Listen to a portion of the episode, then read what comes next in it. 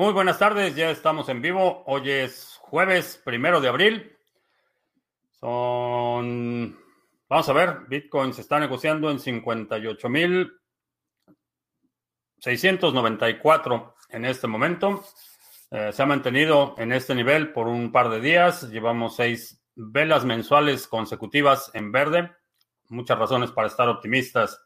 Eh, si es la primera vez que nos visitas, en este canal hablamos de Bitcoin, criptomonedas, activos digitales y algunos temas de política económica y geopolítica que afectan tu vida y tu patrimonio. Estamos transmitiendo en vivo audio y video vía Facebook, Periscope y Twitch. Y eh, vamos a empezar. Está Amostrenko. Buenas tardes, noches. Eh, Iván en Cucuta. Eh, Amostrenko que ya está anotado en el curso. Excelente. Juan Castalo, buenas tardes, noches. En términos de noticias, eh, Goldman Sachs y ya la élite de los banqueros, eh, firmas institucionales, eh, fondos de inversión, parece que ya estamos superando la masa crítica. Creo que ya solo es cuestión de tiempo que empiecen a incrementarse los números, pero hay muchísimo interés. BlackRock uno de los principales fondos de inversión en el mundo, ya puso eh, sus primeras posiciones en los futuros de CME, de Bitcoin. Entonces, creo que ya, eh, aun cuando no hemos pasado el, riesgo de que fondos de inversión, eh, compañías, empresas y gobiernos quieran domesticar a Bitcoin, eso siempre va a ser una amenaza. Creo que en términos de legitimidad y adopción ya eh, se está convirtiendo en,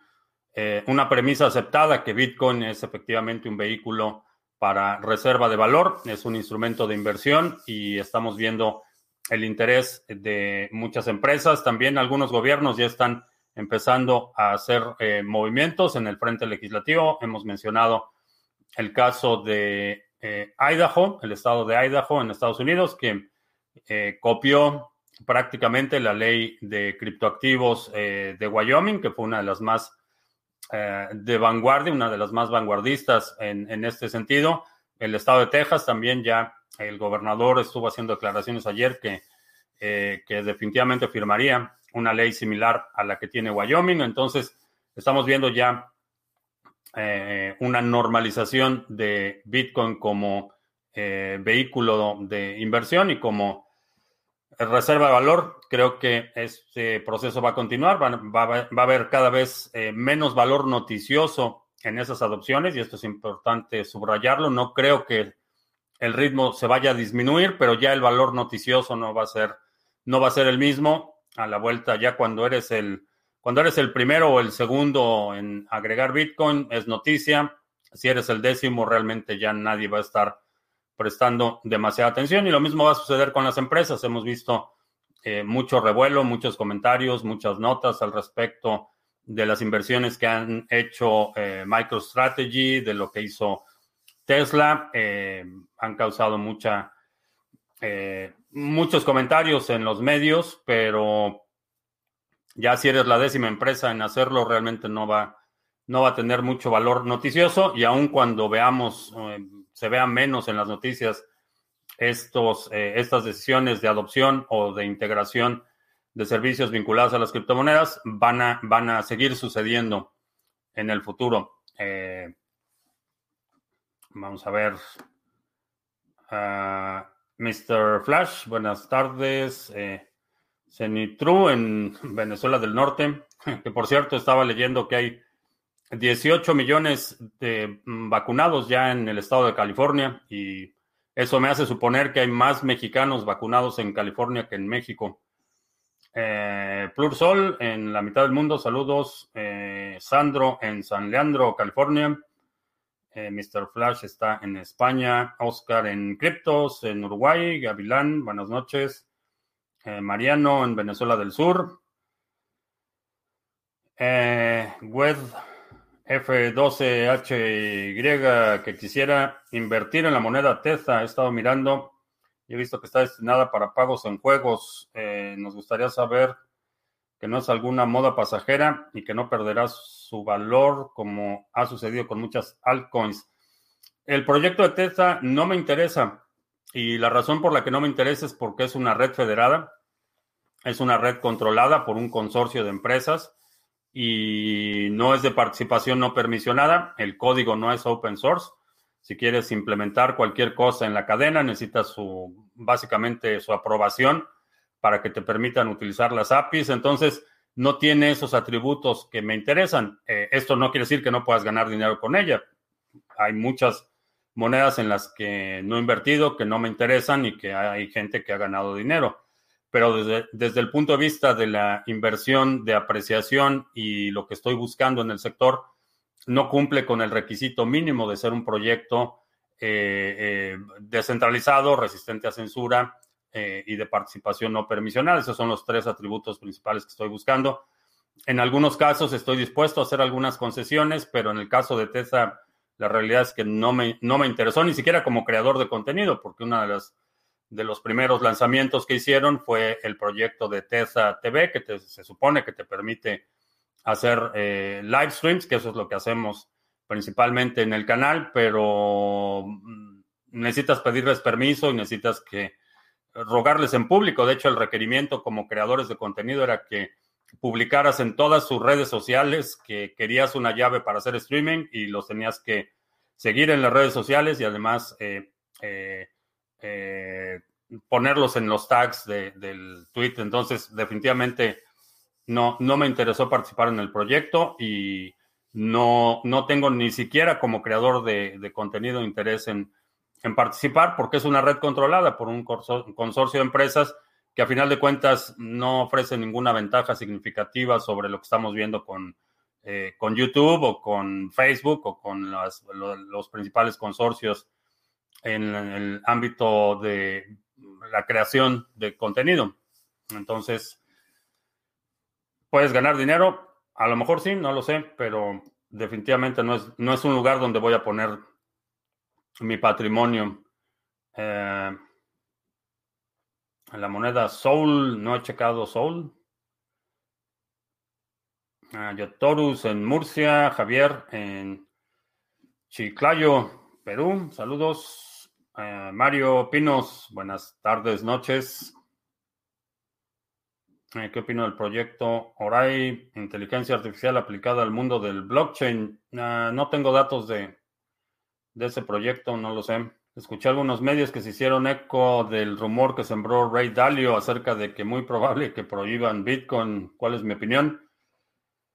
Mi opinión es que lo pueden prohibir. Eh, definitivamente en las, en las facultades constitucionales de la mayoría de los países está esa... Eh, esa facultad, vaya, eh, facultades otorgadas por las respectivas constituciones.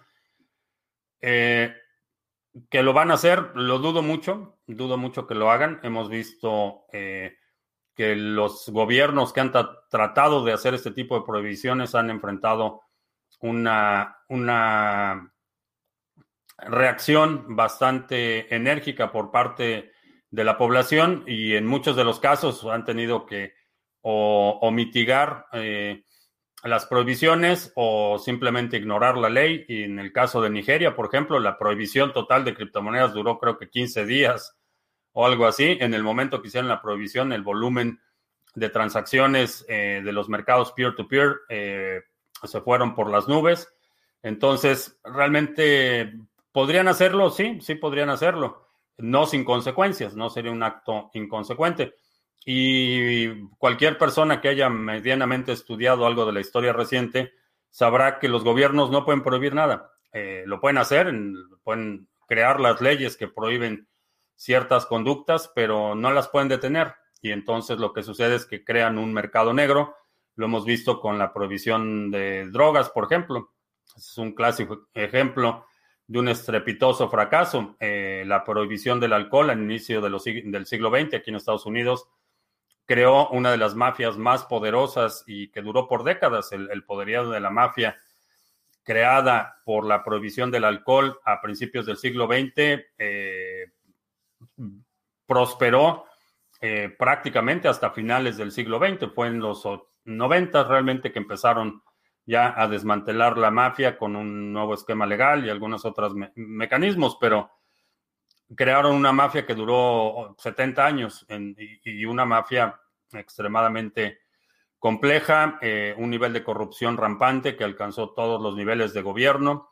Entonces, eh, esas son las consecuencias de las prohibiciones. Eh, por supuesto que Ray Dalio es uno de los que se benefician con el status quo, ha encontrado su nicho y, sabe cómo se manejan los hilos del sector financiero, entonces privilegia el status quo.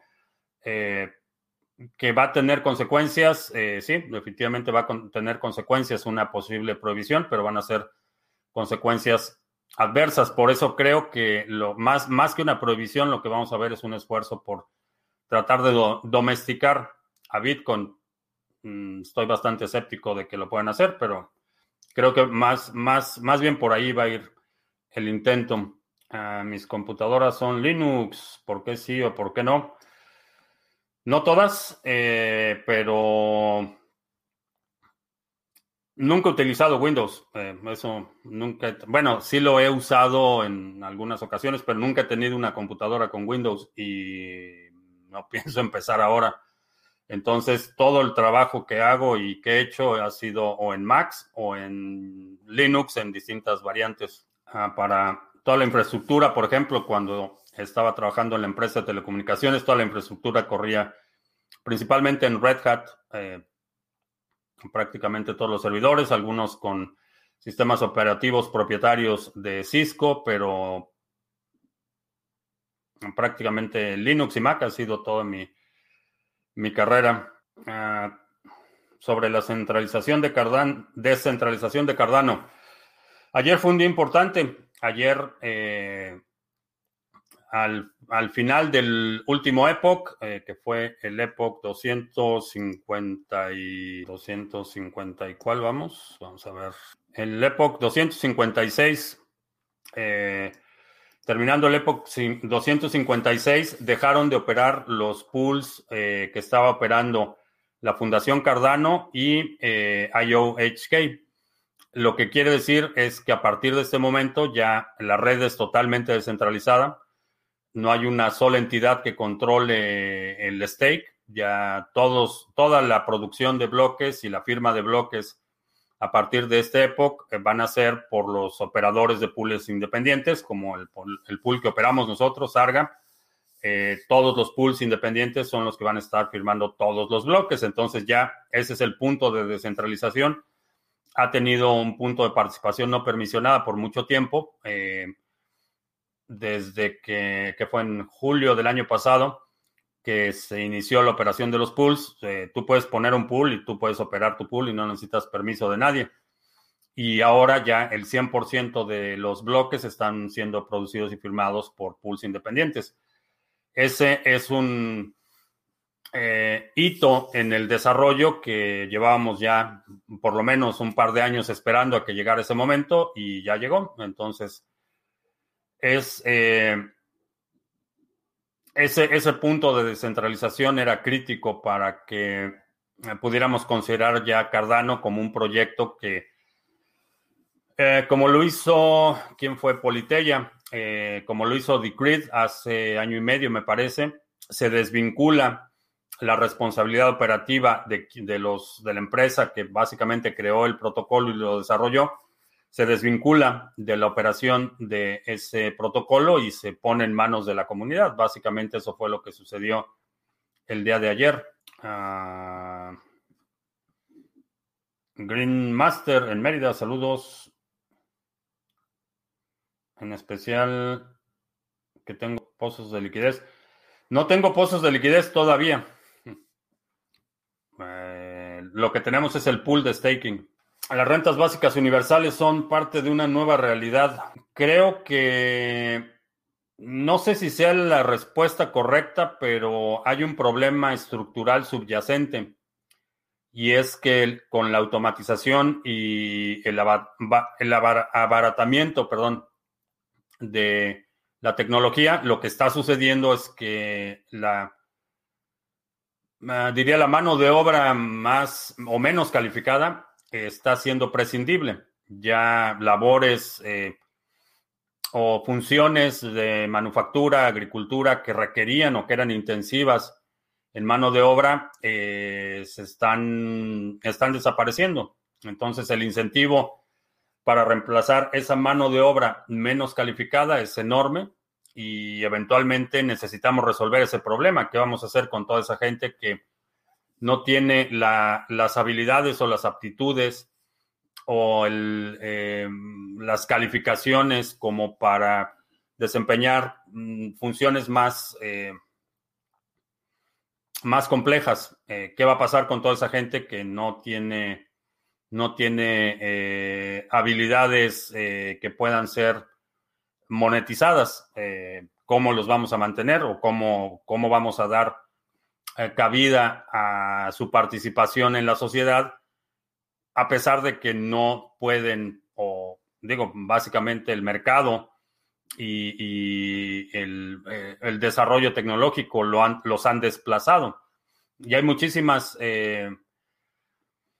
muchísimas industrias en lo que esto está sucediendo. Vemos el, en el caso quizá el más claro, es el, la agricultura. En algunas razones o en algunos gobiernos, por cuestiones políticas, eh, se ha tratado de retrasar la automatización del campo, por ejemplo, pero la realidad es que hoy en día para cosechar un campo de 100 hectáreas no necesitas eh, la cantidad de gente que se necesitaba hace 10 o 15 años.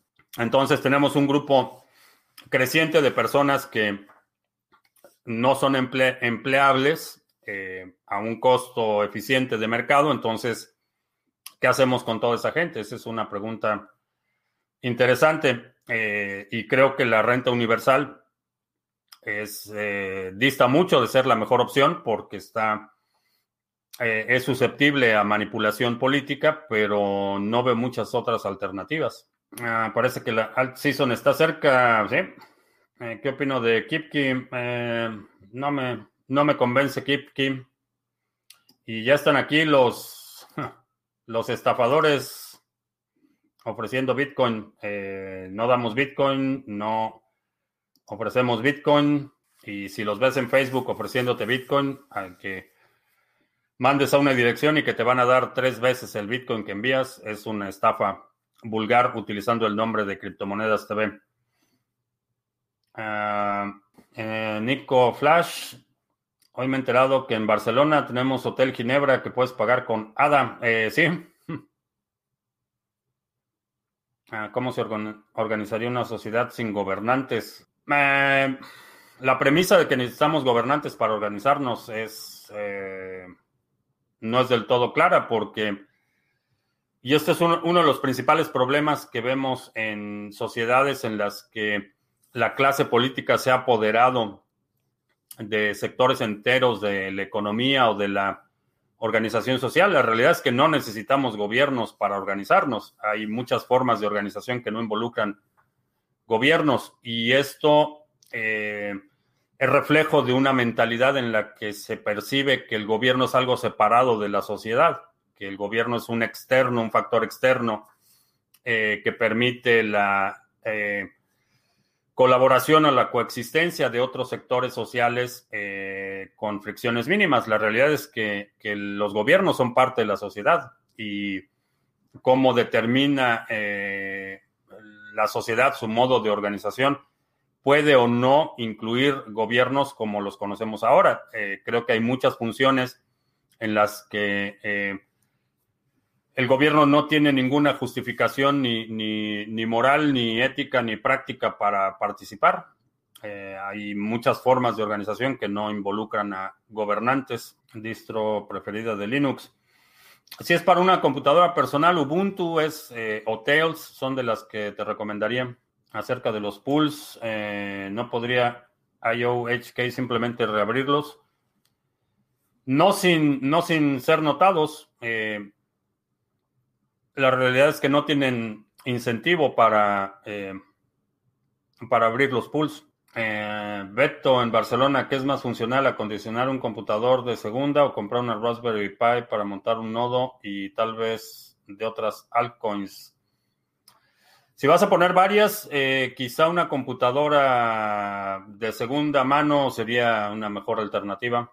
La Raspberry Pi, por su arquitectura, no la, no la pondría a, o no la utilizaría para más de uno o dos nodos. A lo mejor tres si son cadenas que no tienen nodos, eh, perdón, cadenas que no son muy grandes. Probablemente tres, pero no pondría mucho más. Ah, la wallet Strike dicen que funciona con Lightning Network. Mm, ¿Quién desarrolló Strike? Me parece que... ¿Quién desarrolló Strike? Había escuchado, no, no recuerdo ahorita quién la desarrolló, pero sí, sí funciona con Lightning Network. Ah, la criptomoneda BET, eh, no ubico BET. Esto no es una estafa, acabo de recibir mi bono. Es una estafa y vamos a bloquear al usuario. Todos los que están promoviendo la estafa, ¿cómo pueden domesticar a BTC regulaciones? Sí, no solo en el frente regulatorio, pero por ejemplo hay una empresa que está proponiendo, bueno, que está lanzando un pool de minería que solo va a, que va a tener, según ellos, un algoritmo que detecta posibilidad de fraude y que solo va a minar transacciones eh, que involucren eh, carteras identificadas. No sé quién vaya a contribuir en ese pool y no les auguro demasiado éxito, pero esa es una de las formas en las que van a tratar de hacerlo, con mayor vigilancia, promoviendo esta idea de que las eh, carteras autohosteadas son por definición sospechosas o que son de alguna forma diferentes a una cartera que tiene KYC. Eh, creo que por ahí va a ir, va a ir el intento de, regulación. Mm, ¿Crees viable una aldea ecosustentable de 500 viviendas en México, en la península de Yucatán? Mm, pudiera ser, pudiera ser. Eh, que si NIO podría llegar a máximos alrededor de 160 dólares. Creo que sí, en dólares en BTC, no recuerdo cuál fue el máximo de NIO. Eh, va a estar complicado que llegue al nuevo máximo en términos de Bitcoin. En dólares, probablemente. Jack Mahler. No, Jack eh, desarrolló SAP. Esa fue la cartera que desarrolló Jack. Ah, si se va a mover riqueza, es más fácil hacerlo con oro por el tema de los impuestos. Eh, no. Es más fácil moverlo con Bitcoin. En el caso del oro no tiene solo el problema de la custodia, sino el, problema de la eh, fraccionalidad. Si tienes una onza de oro y necesitas venderla, tienes que vender la onza completa. Eh, si mientras más divides una onza de oro, por ejemplo, si utilizas barras de un gramo de oro, cada, mientras menor es la unidad de oro, mayor es el costo de el premium que pagas por la fraccionalidad. Es un problema que tiene el oro. Si estás comprando una propiedad, por ejemplo, eh, o es una transacción relativamente grande, la, divisibilidad no es tan problemática. Pero si estás eh, pensando en transacciones más pequeñas, eh, tienes el riesgo del transporte, el transporte de, oro, barras de oro, por ejemplo, es costoso, es riesgoso, es eh, caro, es complejo en términos logísticos y con Bitcoin es mucho más simple mover dinero. Mm, en el multifirmas no necesitas nada adicional para recibir transacciones, es igual que una billetera normal. Eh, sí, tienes una combinación de llaves públicas y privadas y puedes recibir de forma normal. Eh, ¿Cuándo crees que se termine la pandemia? ¿Esta pandemia o cuál? no sé cuándo se vaya a terminar. Supongo que debemos alcanzar un, un, un, nivel de inmunidad natural o artificial considerable para que pueda ser considerada eh, mitigada, pero, pero lo hemos vivido antes. Como humanidad hemos enfrentado este problema de las pandemias desde el albor de la humanidad. Eh, inclusive poblaciones eh, de animales y plantas sufren este tipo de fenómenos epidemiológicos con cierta regularidad. Y entonces esta probablemente calcularía a lo mejor un año más para que se pueda considerar ya mitigada y esperarnos a la que sigue, porque va a haber otra en el futuro. Eso, eso es bastante, bastante, eh, o, lo puedo decir con un alto grado de certeza que no es la última pandemia, eh, va a haber otras en el futuro. Eh, ¿Cuál debería ser la prioridad en la computadora de segunda, procesador o memoria? Si vas a utilizarla únicamente para nodos, la realidad es que no demandan demasiado. Lo que necesitas es espacio en disco. Pero en términos de procesamiento, un nodo de Bitcoin vas a estar recibiendo un bloque de un, megabyte aproximadamente cada 10 minutos. Eh, realmente el procesamiento no se, no se lleva demasiado. Mm, ¿Qué le dirías a toda la gente que critica Bitcoin por los fees? Eh, hay distintas críticas y algunas tienen, tienen cierto grado de validez. Sin embargo, eh, cuando se refiere a las críticas, eh, hay, que, hay que ver los méritos, evaluarlas caso por caso. Hay algunas que tienen, que tienen cierto mérito, aun cuando no coincida con la conclusión. Hay algunas críticas que tienen cierto, cierto mérito. Ah, ¿Qué moneda está bien minar desde el browser como hobby? No sé ninguna que puedas minar desde el browser. Ah, ¿Recomiendas Trezor o Ledger? Recomiendo, eh, depende para qué la vayas a utilizar. Eh, no, las dos no soportan las mismas monedas. Eh, si va a ser solo Bitcoin, te recomiendo una Cold Card, que debes estar en todo momento enterado de dónde está tu Cold Card y que yo no sé dónde está mi cold card, pero no sé dónde quedó. Eh, pero una cold card, eh, si va a ser solo para Bitcoin, eh, si vas a tener otras monedas, checa qué monedas quieres guardar y en función de eso decides si el, el Trezor la soporta o el Trezor One o el Ledger. Ese es el, el principal criterio en términos de seguridad. Mientras sigas los procedimientos y los procesos de, eh, seguridad o que tengas buenas prácticas de seguridad, cualquiera de los dos es una buena opción. Si soy modelo de OnlyFans, podría aprovechar la estrategia 2021 de la misma manera que los otros participantes. Eh, sí, supongo.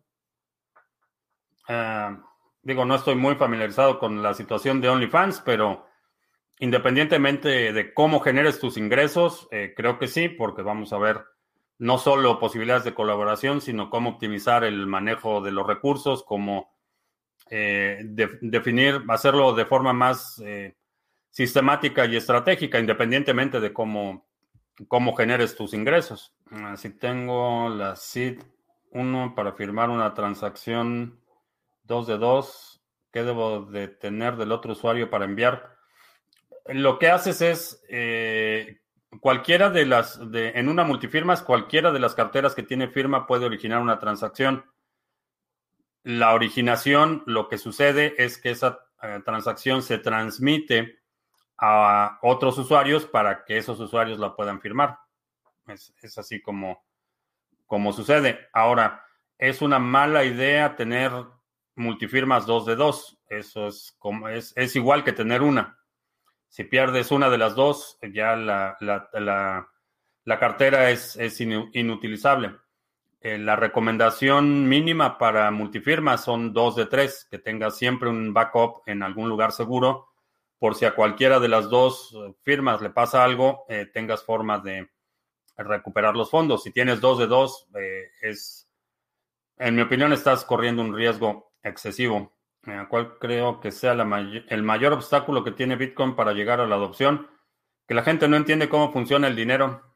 En el momento que la gente comprende eh, cómo funciona el dinero fiat y cómo está eh, el, juego está manipulado en su contra, eh, está diseñado para erosionar el valor de su patrimonio de forma consistente. cuando la gente se da cuenta, ya la parte de tener que aprender algo, la tecnología mm, parece ser secundario. Creo que el, problema es que la gente no entiende cómo funciona el dinero, mm, eh, cómo el COVID es usado para control político.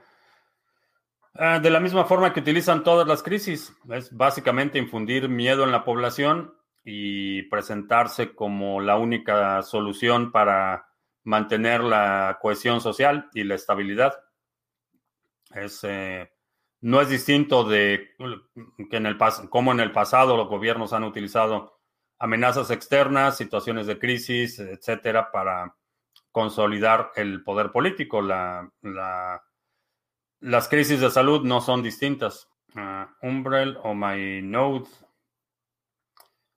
Voy a mudarme de casa Node ya que van a dejar de actualizar el software a partir de junio. Eh, Umbrel creo que sería sería una buena buena idea. Eh, Coldcard fue hackeada hoy. Eh, no, fue ayer. Eh, fue ayer. Eh, un usuario publicó el análisis de seguridad de una Coldcard y parece que tiene una vulnerabilidad similar a lo que hemos visto con otras carteras. Sin embargo, requiere el acceso físico a la cartera. Eso es importante. Por eso es importante que no hagas lo que yo hago, sino lo que digo y no pierdas de vista tu call card. Aunque la que tengo yo es más como prop, realmente no tiene no tiene nada, pero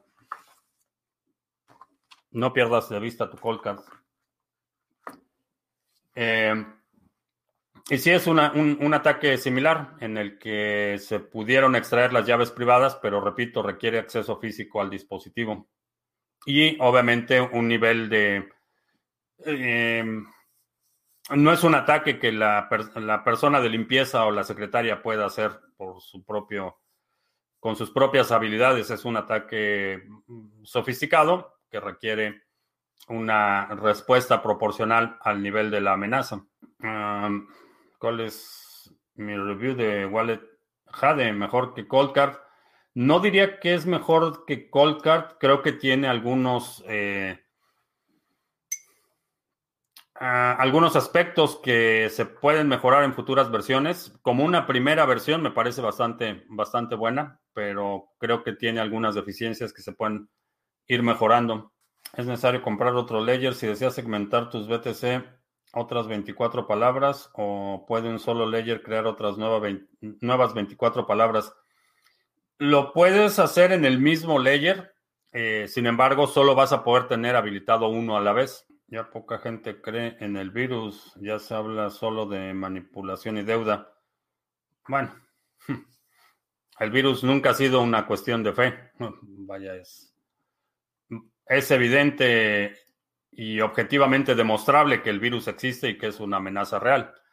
Eh, esto no quiere decir que los gobiernos no han abusado el nivel de esa amenaza, que no han eh, amplificado los miedos y infundido un nivel de incertidumbre que les permite eh, tener mayor control de la población. Eso es una realidad. Pero eso no quiere decir que la amenaza no sea real. Ah, lo más seguro que existe hoy en día es una cold wallet o existe algo más novedoso. Eh, para usuarios individuales, una eh, multifirmas son, de los esquemas más robustos que hay. Ah, para un fotógrafo y director de cine con galería propia, ayudaría el curso a relacionarse. Más que relacionarte, bueno, sí, obviamente vas a, vas a interactuar con gente de muchos ámbitos y de muchas habilidades que son compatibles y complementarias con, tu actividad profesional. Pero más allá de eso, vas a poder, desde la óptica de acelerar la acumulación de Bitcoin, eh, cómo aprovechar lo que ya estás haciendo, cómo aprovechar las capacidades, los talentos, las aptitudes que ya tienes eh, con un propósito específico en coordinación con otras personas, si así lo decides. El staking de Ontology lo haces con Exodus, ¿no? Eh, el tiempo de maduración es de 15 a 30 días. 30 eh, días se supone que es el, tiempo de maduración, aunque eh, los, intervalos en bloques no son constantes, entonces esos 30 días pueden fluctuar, pero estoy esperando los primeros 30 días. Ah, si paso media firma de una transacción por Telegram, ¿es seguro? la mayoría de este archivo no tendrá mayor cosa. Eh, en teoría, este archivo no tendrá mayor cosa. Sí, puedes transmitir la transacción no firmada por cualquier medio. Eh, lo puedes mandar eh, segmentado en un mensaje de texto, en un mensaje de Telegram, lo puedes mandar por correo electrónico. Realmente no tiene ningún valor por sí mismo. No, no puede no pueden aprovechar nada de lo que está en esa transacción en realidad. Eh, para las multifirmas, generalmente, si lo haces, por ejemplo, con, con Electron y configuras las dos carteras para que utilicen el servidor el mismo nodo, eh, ahí te va, el nodo te va a notificar eh, cuando hay una transacción pendiente de firma. Entonces, realmente no necesitas transmitir transmitir la transacción no firmada. en el staking de Ontology, las recompensas son en Ontology o siguen siendo en gas. en gas. Las transacciones, las recompensas, perdón, son en gas. Y vamos a hacer anuncios. Eh, si tienes ADA y lo quieres poner a trabajar, ya está a todo vapor el... Oh. Esta no es la pantalla. Esta. Ya está funcionando a todo vapor nuestro pool Sarga.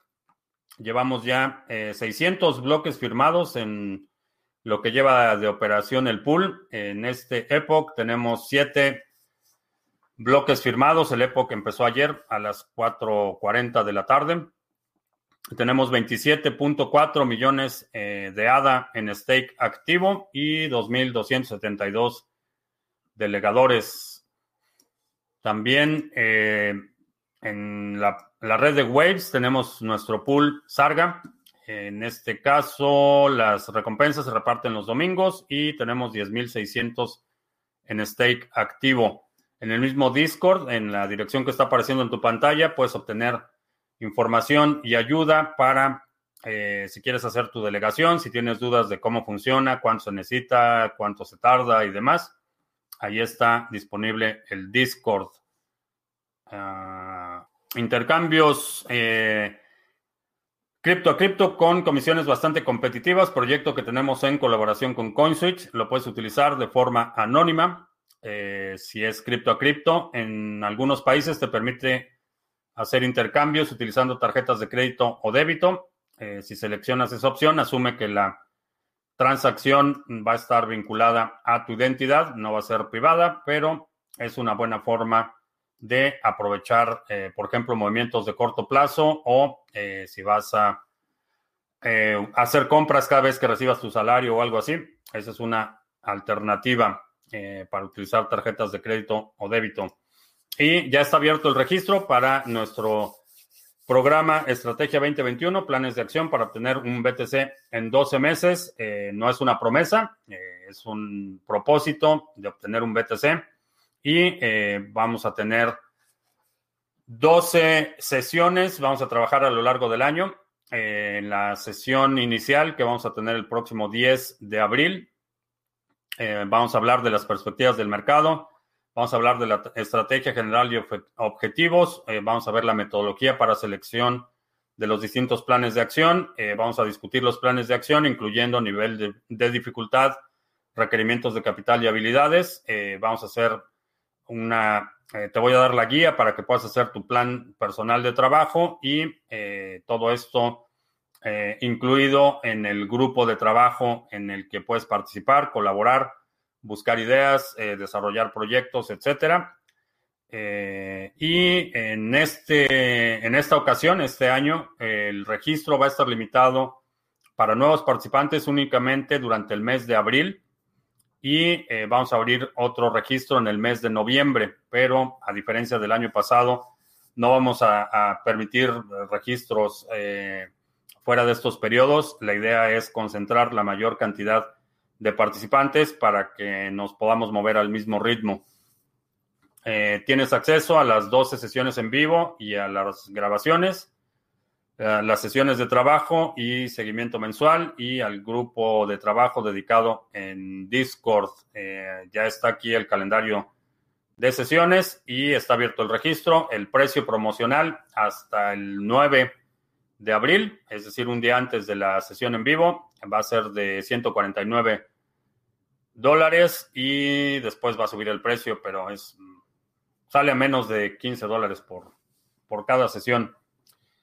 Y ya, ya está abierto el registro. Si tú quieres, eh, quieres participar, integrarte a este grupo de trabajo y al programa anual de la Estrategia 2021, ya está abierto el registro. Estaba equivocado sobre Bitcoin. lo dijo Peter eh, Shift, pero lo dijo en el ámbito de que hoy es eh, primero de abril, April Fool's Day, y que es como el Día de los Santos Inocentes. Es un día en el que la gente hace bromas, eh, se propagan noticias falsas y Peter Schiff dijo que estaba equivocado sobre Bitcoin, pero es en el primero de abril, así es que es un día en el que hay que tomar todo con una dosis extra de escepticismo, incluyendo lo que diga ah, Peter Schiff. ¿Es mejor dos de dos o una sola SID? Ah, en términos de seguridad, dos de dos es mejor pero no es, no es lo ideal y en mi opinión tienes un riesgo, estás corriendo un riesgo innecesario. Eh, en términos de practicidad, es decir, para cada transacción vas a necesitar dos firmas, pero si haces tu esquema 2 de 3, eh, tienes siempre una de backup. Eh, la mecánica de la transacción es exactamente igual, requieres dos firmas para la transacción, pero tienes una de respaldo y creo que eso es importante. ¿Qué cantidad de ADA se necesita para poder entrar al pool? Eh, no necesitas, no necesitas mucho. Eh, simplemente con que pagues la transacción, que van a ser dos hadas más el costo de la transacción. Perdón, el costo de la delegación son dos hadas. Esos los, los recibes de regreso si cancelas tu delegación. Y eh, el costo de la transacción realmente no hay un mínimo. Cuánto, vas a recibir de recompensas es proporcional a lo que estás participando en el pool. Entonces, si, si, pones dos hadas en delegación, no esperes recibir una cantidad considerable de recompensas. Va a ser proporcional a lo que estás contribuyendo. Uh, llegué tarde. Eh, sí. Ah, ¿Por qué Hodl Hodl es tan caro para hacer intercambios? Mm, realmente no es, no es tan caro. Si consideras que el costo de seguridad y fiscal que tienes con un exchange centralizado es eh, bastante alto, no se me hace caro. La bolsa sigue siendo máximos, es por la impresión de dinero, sí. Sí, eh, anunciaron ayer, no, lo mencioné, ¿qué día fue? Me parece que a principios de la semana o la semana pasada eh, la actual administración ya está hablando de un plan de infraestructura de 3 trillones de dólares y obviamente muchas compañías se van a beneficiar por eso y hay eh, una total desvinculación entre los mercados financieros y el mercado real. Entonces están asumiendo los inversionistas que muchas de las empresas que cotizan en la bolsa se van a ver beneficiadas por ese, por la lluvia de dinero, eh, por lo menos beneficiadas en el corto plazo. Eh, no sé, no sé hasta dónde sea sostenible este eh, movimiento alcista de los mercados financieros, pero en mi opinión no se puede sostener por mucho tiempo más. Mm, ¿Compras regularmente Bitcoin o cuando ves oportunidad? Generalmente compro cuando baja. Y la razón por la que lo hago así es porque ya tengo, ya tengo tiempo acumulando Bitcoin. Entonces, si, estuviera apenas empezando, empezaría con DCA, es decir, cada, cada semana estar comprando al precio que sea, cada semana estar comprando, ir acumulando de esa forma. En mi caso, tiene más sentido simplemente aprovechar las bajadas. Ah, ¿Por qué crees que tanta gente pierde dinero en Forex? Ah, porque no entienden las matemáticas del apalancamiento, eh, el perfil de o la relación de riesgo-retorno cuando utilizas apalancamiento se distorsiona considerablemente. Entonces, eh, esa es una de las principales razones. No entienden cómo funciona el, apalancamiento. La segunda es que eh, no entienden cómo funciona la fricción del dinero. Y a lo que me refiero es que asumen que si en su primer mes en Forex convirtieron 10 dólares en 20, asumen que si ponen 100 mil dólares van a ser 200 mil dólares. Y nunca funciona así. Eh, mientras mayor es la masa de dinero con la que estás operando, hay una mayor fricción y, los retornos van disminuyendo. Entonces, eh, esas son quizá dos de las razones principales, que no entienden cómo funciona el, apalancamiento y toman riesgos innecesarios. Y la segunda es que no entienden que la masa de dinero no es, eh, o que la fricción es eh, eh, proporcional a la masa de dinero con la que estás operando. Ah, podría pasar que por algún motivo deje de funcionar el stake de Cardano. Mm, algún motivo catastrófico, a lo mejor sí, pero fuera de eso, no hay un, no hay un servidor central que controle nada. Por eso el día de ayer era tan, tan importante. Mientras haya un pool que esté firmando transacciones, eh, el staking continúa, ya es a nivel de protocolo. Aprendiendo los golpes en un mes tradeando sin ganancias ni pérdidas. Ah, serán los cierres de fondos de cobertura apalancados sin respaldo el catalizador para iniciar la caída como en el 2008. No sé cuál vaya a ser el catalizador. Eh, honestamente, la situación en general es tan, es tan frágil que puede ser un incidente como lo que vimos en el canal de Suez hace unos días, que un incidente aparentemente trivial desencadena una bola de nieve, porque el sistema, no solo de la cadena de suministro, no solo el sector financiero, no solo la, cuestión política, la, los medios de comunicación, no hay, no se me viene a la mente, honestamente, ninguna una sola eh, institución u organización que mm, vaya esté en, condiciones de eh, mitigar o contrarrestar una debacle de esa naturaleza. Eh, estamos básicamente sentados en una bomba de tiempo financiera y puede ser el cierre de los fondos de, inversión, pero puede, puede ser el cualquier cosa, honestamente. O sea, sería buena idea operar Forex máximo con 20 dólares o ni por eso vale la pena.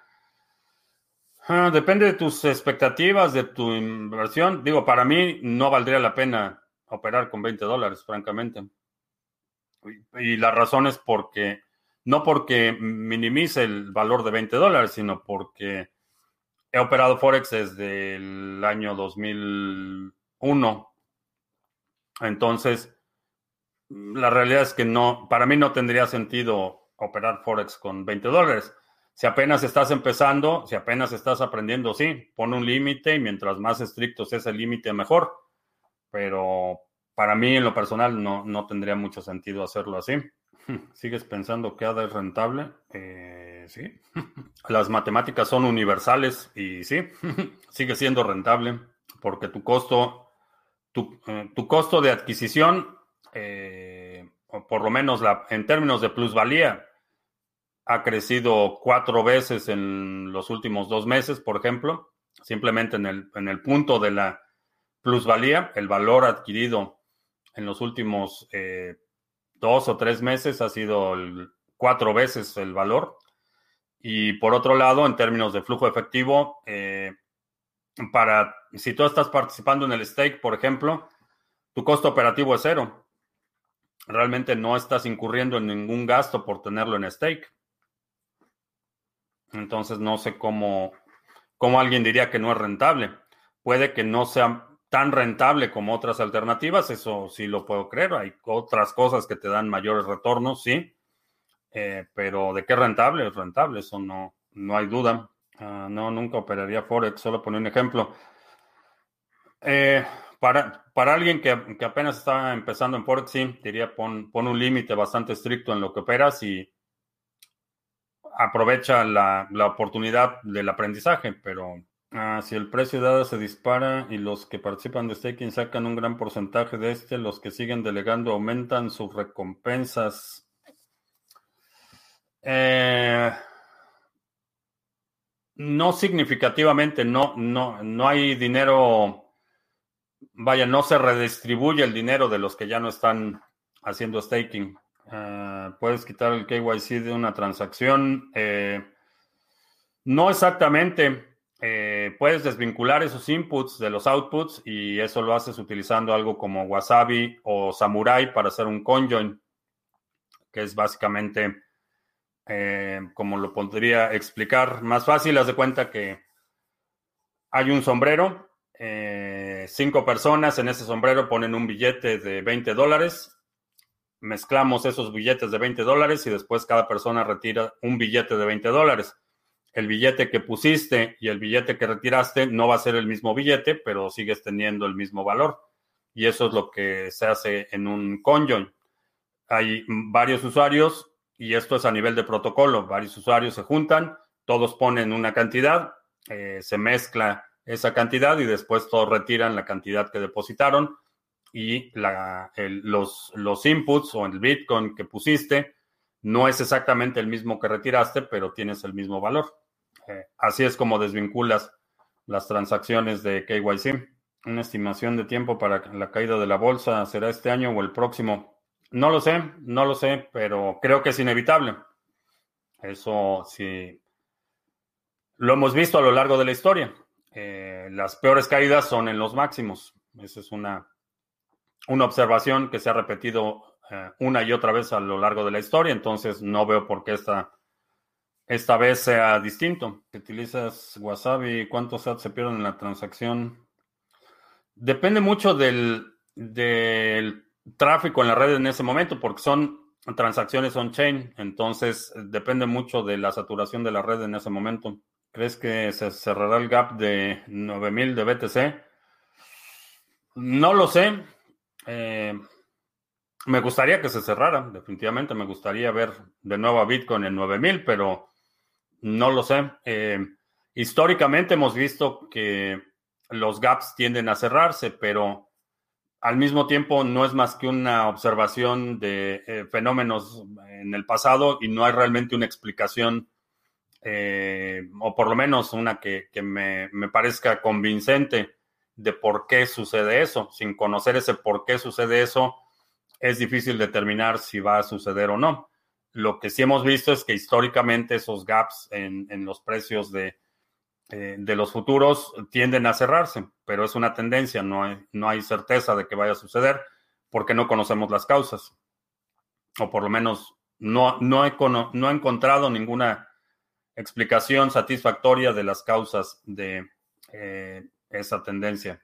¿Qué pasa si un usuario recibe BTC asociado a algo ilegal después de un conjoin?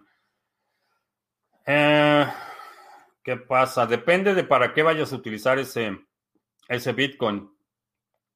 Si, por ejemplo, lo vas a utilizar como... Eh, lo vas a depositar en BlockFi, por ejemplo, van a rechazar tu depósito. Hay algunos exchanges que van a rechazar ese depósito, van a congelar esos fondos o van a tomar alguna acción. Eh, en algunas circunstancias puedes eh, reclamar la legitimidad de ese Bitcoin, pero depende para qué lo vayas a utilizar. Si lo vas a mandar a reserva permanente, realmente no pasa nada. ¿Crees que se dispare el precio de ADA esta semana? Mm, no lo creo. No creo que se dispare el precio de esta semana por dos razones. Primero, porque ya es jueves y generalmente los mayores eh, movimientos de precio o, los que me llaman la atención están más pegados al inicio o al fin de los epochs, eh, que son los periodos de cinco días de staking. Por ejemplo, hace dos, dos epochs, por ejemplo, vimos que el precio de ADA se disparó enormemente y al final del Epoch vimos un enorme movimiento de venta, por ejemplo. Entonces, eh, el próximo Epoch termina el lunes. Entonces, no esperaría que el resto de la semana haya un movimiento eh, considerable. Por esa razón, a lo mejor hay eh, Bitcoin este fin de semana decide llegar a 70 mil y todo se va para arriba. Puede suceder, pero desde el punto de vista fundamental, no creo que veamos un movimiento considerable. Y también debo subrayar que cuando hablo de precio de ADA, eh, me estoy refiriendo al precio denominado en satoshis.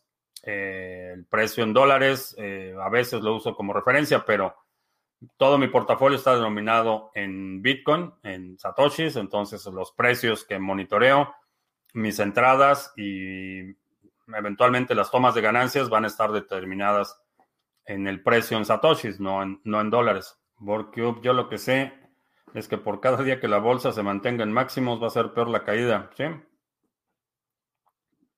Históricamente ha sido así, una de las peores caídas que dio inicio a la depresión a principios del siglo XX fue precisamente de caída desde máximos históricos y, y mientras sigamos a estos niveles, creo que va a ser peor la situación.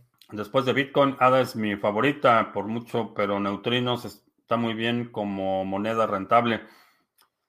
La situación es que el valor del neutrino está pegado al dólar. Entonces, vamos a suponer que tienes neutrinos, eh, recibes un, no sé en cuánto está ahorita el retorno, me parece que el 12% o algo así. Recibes el 12% de neutrinos, pero, pero al final de cuentas sigues teniendo neutrinos que están pegados al valor del dólar comparado con eh, no solo ADA, que su potencial de apreciación es ascendente, eh, y en general el potencial del dólar es descendente. Entonces, por el simple hecho de que están pegados al dólar, en mi opinión, no, no es tan atractivo, aun cuando te dan un, un, interés mucho más alto de lo que recibes en otras, en otras monedas. El potencial de apreciación de ADA es ilimitado, con sus reservas, pero es muy grande hacia arriba, pero el potencial, el dólar no va a valer más de lo que vale hoy. Si acaso va a valer menos, y eso es una, una eh, prácticamente una certeza matemática. El dólar cada vez va a tener menos poder adquisitivo. Entonces, si, mientras más tiempo estás eh, eh, conservando un instrumento cuyo valor está pegado al dólar, realmente estás, eh, estás eh, eh, guardando, almacenando un instrumento que se está depreciando en términos reales. Entonces, mm, no, no acaba de convencerme. A lo mejor para una estrategia a corto plazo en la que tienes un, un crédito, al, una, un, un movimiento de ingeniería financiera un poco más sofisticado, que tienes, por ejemplo, un crédito en eh, Lend o en BlockFi, que estás pagando el 12% anual en interés, y por otro lado tienes un, estás prestando neutrino y estás recibiendo el 12% y estás haciendo ese tipo de movimientos de dinero, a lo mejor tiene sentido, pero únicamente como apreciación simple, el hecho de tener dólares, ya sea, ya sea, ah, vamos a hacer un prop, ya sea dólares, dólares, dólares, o que tengas USDC o Tether o cualquier otra cosa, están pegados al valor del dólar. Y este dólar cada vez va a poder comprar menos. No veo ningún incentivo para tener dólares. Ahora, también entiendo que en muchos países el acceso al dólar dólar está extremadamente restringido y que para mucha gente la opción de entretener su moneda local y tener dólares, dólar va a ser una mejor opción. Para mí no tiene ningún sentido tener dólares. Es la moneda de curso legal donde yo estoy. Eh, todo aquí se mueve en dólares y el incentivo para mí para tener dólares es, es bastante bajo, aun cuando esos dólares me puedan producir un retorno del 12% o el, no sé, 15% me parece que está pagando. No, para mí no tiene, no tiene sentido.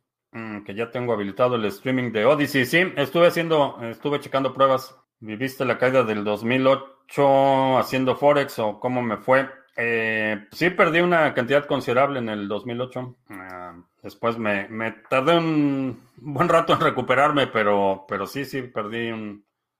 Recibí un buen golpe. Ah, yo hablo de Neutrino System Based Token. Ah, ese sí no lo sé. Pensé que neutrino estabas hablando del dólar de Waves, que se llama neutrino. ¿Hay o habrá bancos que te presten dinero por tu Bitcoin como para hacer inversiones sin la necesidad de liquidar tus BTC? Ya está, checa en el canal de YouTube o en Library, está, eh, o Odyssey, ahora está una entrevista que le hice a Mauricio, eh, uno de los cofundadores de Lend, que a eso se dedican básicamente. No son un banco, pero a eso se dedican. Tú les puedes dar tu Bitcoin como colateral y ellos te emiten un crédito en un préstamo en dólares eh, o en... Parece que las opciones son dólares y USDC o algún otro stablecoin, pero básicamente eso es lo que hacen. BlockFi también te permite obtener créditos eh, por utilizando tus criptomonedas como colateral. Eso ya está, ya está sucediendo.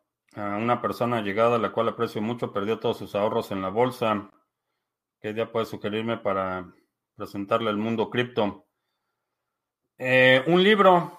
Un libro es una, buena alternativa que eh, limita mucho la necesidad de que tu propia credibilidad juegue un papel importante en la conversación. Eh, le regalaría un libro. Es tan anunciada la caída que tal vez no ocurra. No. En, este planeta que vivimos es inevitable. ¿Cuándo va a suceder? No lo sé, pero es inevitable.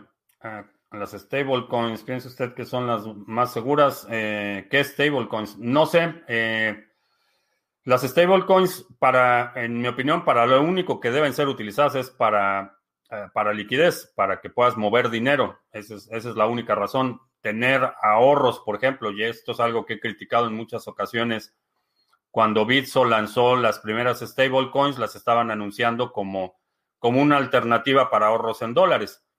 Me parece una atrocidad utilizar para eso las stablecoins. Eh, para lo que sirven es si vas a mover dinero de un lugar a otro, si vas a fondear una transacción, para eso sirven las stablecoins como ahorros me parece una, una, una atrocidad utilizar eso como, como ahorro. Eh, repito, eh, vivo en Estados Unidos, aquí la moneda de curso legal es el dólar. A lo mejor en otros países es una mejor alternativa que su moneda local, pero, pero fuera de eso, en mi opinión, si quieres un mecanismo de ahorro a largo plazo, Bitcoin es lo óptimo.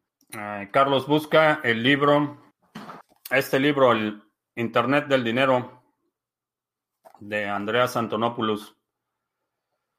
Es una, buena entrada, no es un libro técnico, no requieres eh, mucha sofisticación técnica para entenderlo, pero es una buena forma, eh, son, es una compilación de sus de las pláticas de Andreas Antonopoulos y para despertar la curiosidad sin que parezca que estás tratando de, de convertirlo para un culto extraño, un libro es una buena, una buena alternativa.